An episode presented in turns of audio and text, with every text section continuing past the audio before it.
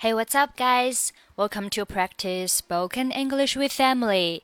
欢迎收听和 Emily 一起练口语，我是 Emily。今天的主题是关于要求加薪，ask for a raise。raise 可以表示加薪。那我想加薪，你可以说 I want a raise。I want a raise。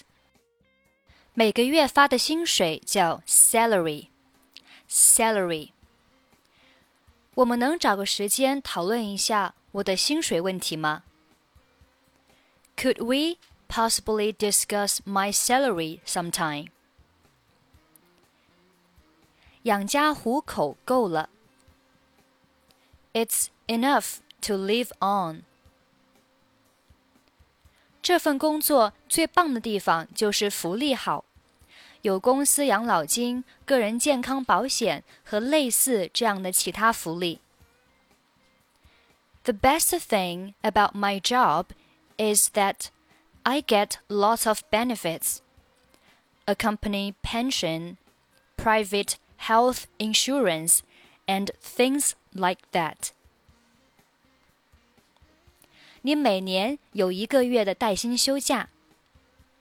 You may have one month of paid holiday every year. 那如果是讨论我想要升职，你可以说 I want a promotion. I want a promotion. Promotion 名词表示升职。OK，我们来听一下今天的对话。 我们可不可以找一些时间谈谈我的工资问题？Could we possibly discuss my salary sometime? 当然可以，Sure。首先，我想跟您说，我非常喜欢在咱们公司工作。您觉得我干的还不错吧？First of all. I want you to know that I really like working for this company. Do you think I'm doing a good job here? 嗯，你工作非常勤恳。Well, you are a very hard worker. 我非常卖力了。问题是，我的工资不够养家糊口，因为我家里还有老婆和孩子。 我们的钱都不足以支撑房租和饮食开销。I tried very hard. The problem is my salary just isn't enough to live on. Now that I have a wife, a child to support, we hardly have enough money for food and rent. 每个人都有一段困难的时期。 你有什么建议？There are trying times for everyone. What do you propose? 我想涨百分之五的工资。I could really use a five percent raise. 太多了，如果你涨了，大家都得涨。That's quite a bit.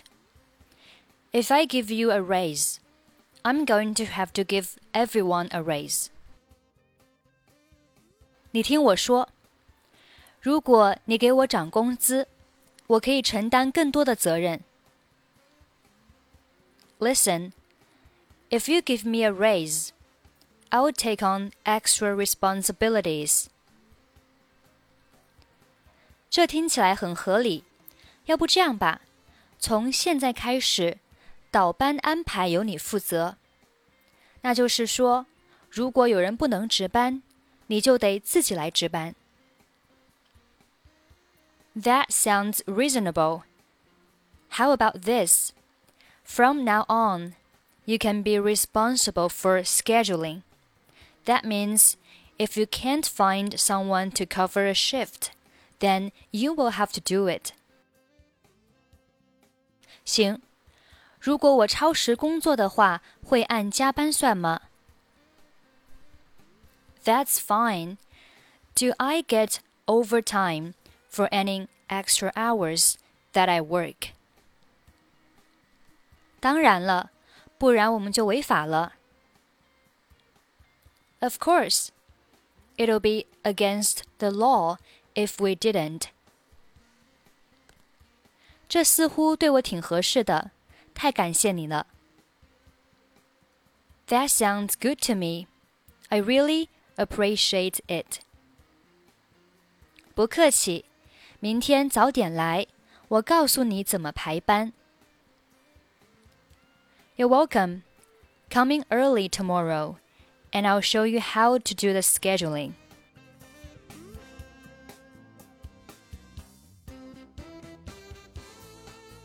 Could we possibly discuss my salary sometime? Sure.